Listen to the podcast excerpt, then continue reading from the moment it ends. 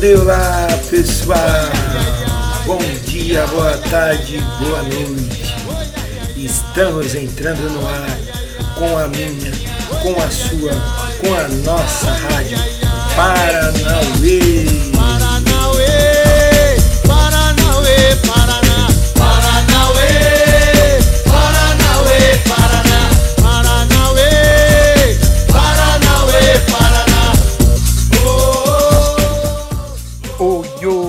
Queridos ouvintes da Rádio Paranauê. Estamos no ar com esse que é o décimo episódio da nossa rádio. Isso mesmo, são dez semanas consecutivas já da nossa rádio aqui, com áudios super bacanas, com entrevistas com pessoas ilustres da nossa escola. E hoje não é muito diferente, viu? Hoje a gente tem três queridíssimos participantes que vieram e contribuíram com a sua voz para a nossa rádio. E também essa semana tem uma data muito importante, no dia 31 de outubro. Quero saber quem é que sabe o que a gente tem no dia 31 de outubro.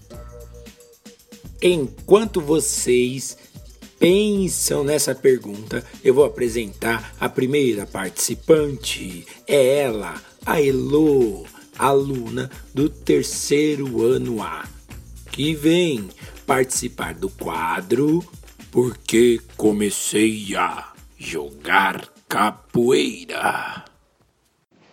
Oi, pessoal, eu sou a Elo do terceiro ano A.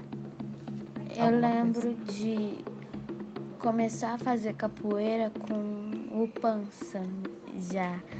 E foi no Instituto Butantan, numa escola chamada CCI. E lá tinha o Pança e um, e um outro professor que eu não me lembro como chamar. E era o Legato. É, eu acabei de lembrar. E aí eu sempre ficava bastante ansiosa para capoeira. E tem várias músicas que a gente conhece que são legais na capoeira. E eu não sei, eu tenho muitas músicas favoritas. Todas as que eu conheço. É muito legal que no dia que eu tava começando a escola, na minha primeira semana, quando eu ainda tava no primeiro ano, com seis anos, eu subi as escadas da usina e vi o Pança lá. E eu nem saberia se ele lembraria de mim, mas ele lembrou. O pior é isso. E. Quer dizer, é o melhor isso, né? Porque o Pança, desde pequena, eu acho, ele tá me ajudando a fazer os movimentos e as coisas da capoeira e ele às vezes bota músicas e conta histórias da infância dele, da vida dele com a capoeira e é muita coisa boa porque, como eu disse, a capoeira é só sentimento bom, tem muita coisa de divertida nela. É uma coisa física que dá pra ver no olhar do outro que ele tá sentindo por dentro. Às vezes é raiva, às vezes é uma vontade muito louca de resolver problemas que estão incomodando e que eu, eu acho que a capoeira é, é muito. A, acolhe muito a gente. É como se fosse a gente limpando a sujeira que tem na nossa casa, ou seja, os pensamentos ruins. E a capoeira, quando eu vou pra usina na sexta e eu ouço que é aula de capoeira, eu fico tipo toda animada, porque eu já, eu já sei que vai ser uma coisa muito legal, porque capoeira sempre foi uma coisa muito legal que a gente adora. E não, eu não conheço nenhuma pessoa que não iria adorar capoeira se eu apresentasse para ela ou então já adora porque já sabe que existe e já luta. Então eu acho que a capoeira faria bem pro coração de todo mundo. É uma coisa que deixa a gente muito mais feliz. Se a gente tá triste, é, ou então alguma coisa que está incomodando a gente, a capoeira resolve. E eu acho que a capoeira é bem legal porque eu, eu adoro fazer a luta e eu queria que desse para fazer aqui em casa, só que não dá. E eu acho que eu nem sei explicar direito o que a capoeira significa para mim, porque ela significa muita coisa, ela significa uma coisa positiva, boa e que hum, ajuda a gente a se lembrar dos momentos bons ou fazer construir momentos bons da vida que não dá nem para esquecer de tão bons que são. E hum, eu comecei capoeira quando eu nem sei, eu nem sei que idade tinha, mas eu adoro a capoeira desde pequena. E é isso. Então, tchau. Quando ele ouviu as batidas das engoma Me chamando pra rua, eh, chamando pra rua, eh, chamando pra rua, pra rua, pra rua que a vida vai virar. Chamando pra rua, eh, chamando pra rua, eh, chamando pra rua, pra rua. Pra... Elo, que incrível! Quanta coisa linda você aprendeu com a capoeira. Que gostoso ouvir sua voz e saber de tudo isso que você compartilhou aqui com a gente, viu? Muito obrigado, querida. E é isso aí, queridos ouvintes. Vamos continuando aqui com a programação, com a nossa rádio. E a pergunta que não quer calar, queridos ouvintes, vocês já sabem a resposta? O que é que tem no dia 31 de outubro? Então, enquanto vocês pensam, a programação, a rádio vai continuando e vamos chamar a próxima convidada. A próxima convidada é queridíssima Ana Carolina, professora de dança e teatro, que veio contar uma história muito engraçada e misteriosa aqui pra gente no quadro História o Povo Olha só, a história que eu vou contar hoje tem até testemunha para provar que foi verdade, hein? Eu estava numa fazenda com mais duas amigas e a gente descobriu que depois do pasto onde ficavam os bois, atravessando todo esse pasto, tinha uma cachoeira muito bonita e a gente resolveu visitar a cachoeira. A gente fez mochilas, assim, montamos as mochilas com lanchinho, com canga, máquina fotográfica, tudo para ser um passeio bem gostoso. Fomos então atravessar o pasto, pulamos a cerca e fomos andando, cantando, rindo e conversando. Enfim, muito animadas para chegar na cachoeira, que diziam que era bem gostosa. Até que eu dei uma olhadinha para trás, assim, só para olhar, só porque eu tinha ouvido talvez um barulho no mato e quando eu olho, gente, vocês não vão acreditar. Tinha assim uns 20 ou para mais de 20 bois correndo atrás da gente.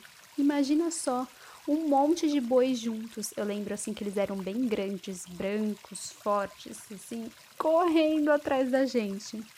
De mim e das minhas amigas. Eu logo lancei um grito: Corre, gente! E a gente correu, começou a fugir dos bois, começou a fugir dos bois. A gente não sabia o que eles iam fazer, né? Estavam correndo atrás da gente e eram tantos que dava medo. Corremos, corremos com as mochilas pesadas, cheias de coisa. Corremos, corremos, corremos e. Ufa! Conseguimos atravessar a cerca. Eu cheguei a tremer de tanto medo daquele monte de animal indo atrás da gente.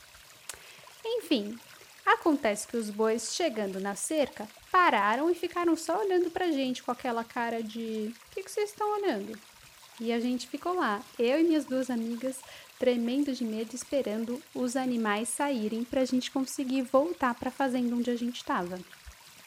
A gente ficou esperando, esperando, e com o tempo acho que eles cansaram de olhar pra nossa cara e sumiram, foram andar no pasto de novo.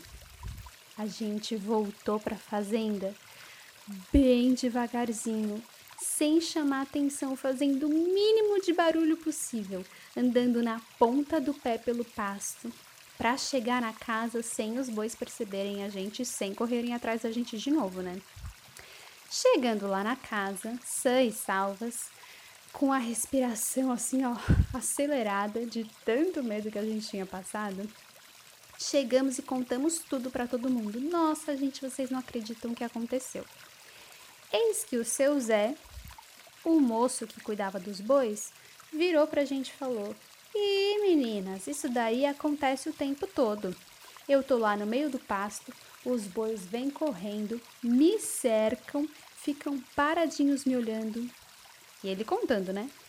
Que ele fica parado ali no meio dos bois, espera um pouquinho e de repente ele grita: Bu! E os bois saem correndo para todo canto. Imagina só se eu e minhas amigas a gente ia saber disso e esperar os bois cercarem a gente. Até parece, né? A gente viu eles correndo atrás e ó, correu junto também. Essa é uma história em que eu acho que tem ali uma mãozinha do Saci Pererê. O que, que vocês acham? Porque olha, como é que do nada os bois iam correr atrás da gente? Para mim, o Saci, bem esperto, vai lá atrás dos bois e pimba, manda eles correr atrás da gente, só para assustar e dar risada da nossa cara. Essa é a história que eu queria contar para vocês. Quero saber se vocês já viveram alguma coisa parecida, mas eu acho difícil, viu, gente? Porque essa história é bem maluca e eu conto para todo mundo, ninguém acredita. Ixi, Maria, ele tá aí. Se o milho piruou, é coisa de fazer. Baia levantou,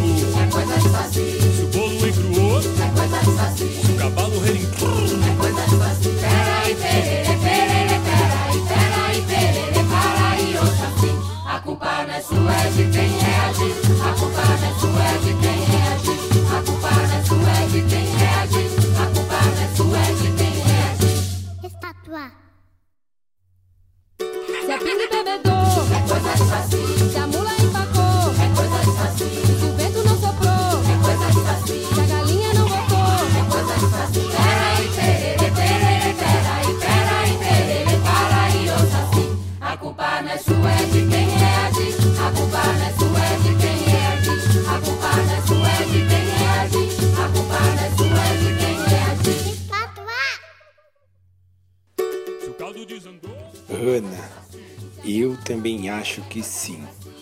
Pode ter sido Saci. E sabe que mais? Acho que você trazer essa história essa semana foi mais uma obra do Saci que quer ser lembrado, porque dia 31 de outubro é dia do Saci.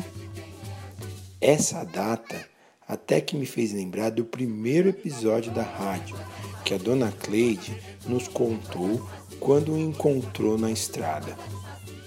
Desde lá venho pesquisando e descobri que existe um grupo de pessoas que criou a Sociedade dos Observadores de Saci, a SOSACI.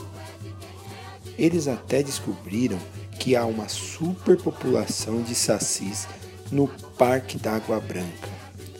Isso mesmo, aquele parque que fica ali pertinho da escola.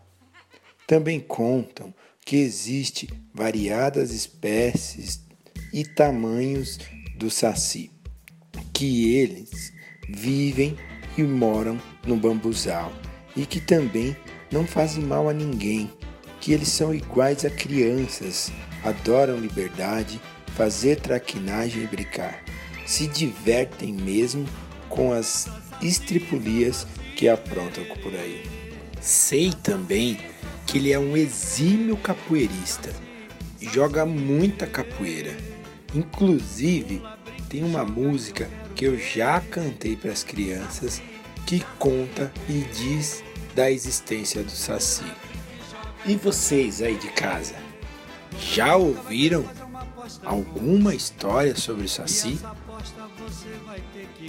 Bom, tá tudo muito bom, tá tudo muito bem, mas o nosso programa está chegando ao final. Mas antes, quero chamar aqui nosso último participante para o nosso último quadro de hoje. Poesia Nossa. E quem vem participar é o professor Leandro Canhete, professor de música e um grandioso e incrível músico que vai interpretar uma música de Douglas Germano. E assim, ao som dessa linda canção, eu me despeço de vocês. Um grande beijo, um forte abraço. Semana que vem tem mais. Tchau!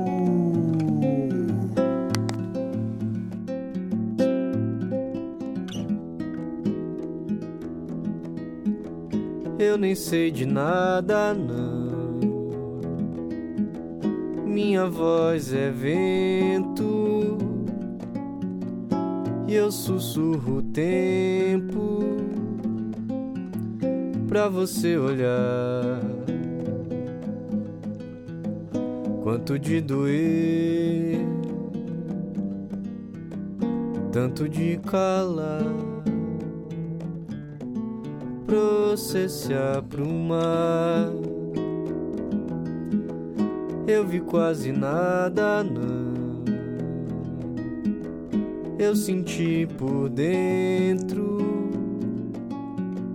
mas o pensamento não dá pra trancar. Tanto de perder quanto de sangrar pra você caminhar. Põe essas folhas, se banha, se benze, pede pras almas, agradece três Ave Maria. Faz seu caminho de bem, se lembra que o mundo mais lindo só tem pedra pequenina. Põe essas folhas, se banha, se benze, pede pras almas, agradece três Ave Maria. Faz seu caminho de bem, se lembra que o mundo mais lindo só tem pedra pequenina. Oh, oh, yarará.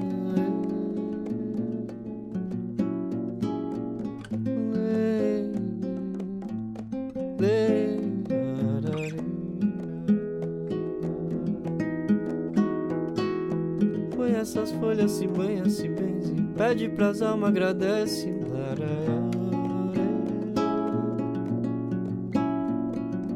Faz seu caminho de bem, se lembra que o mundo mais lindo só tem pedra pequenina.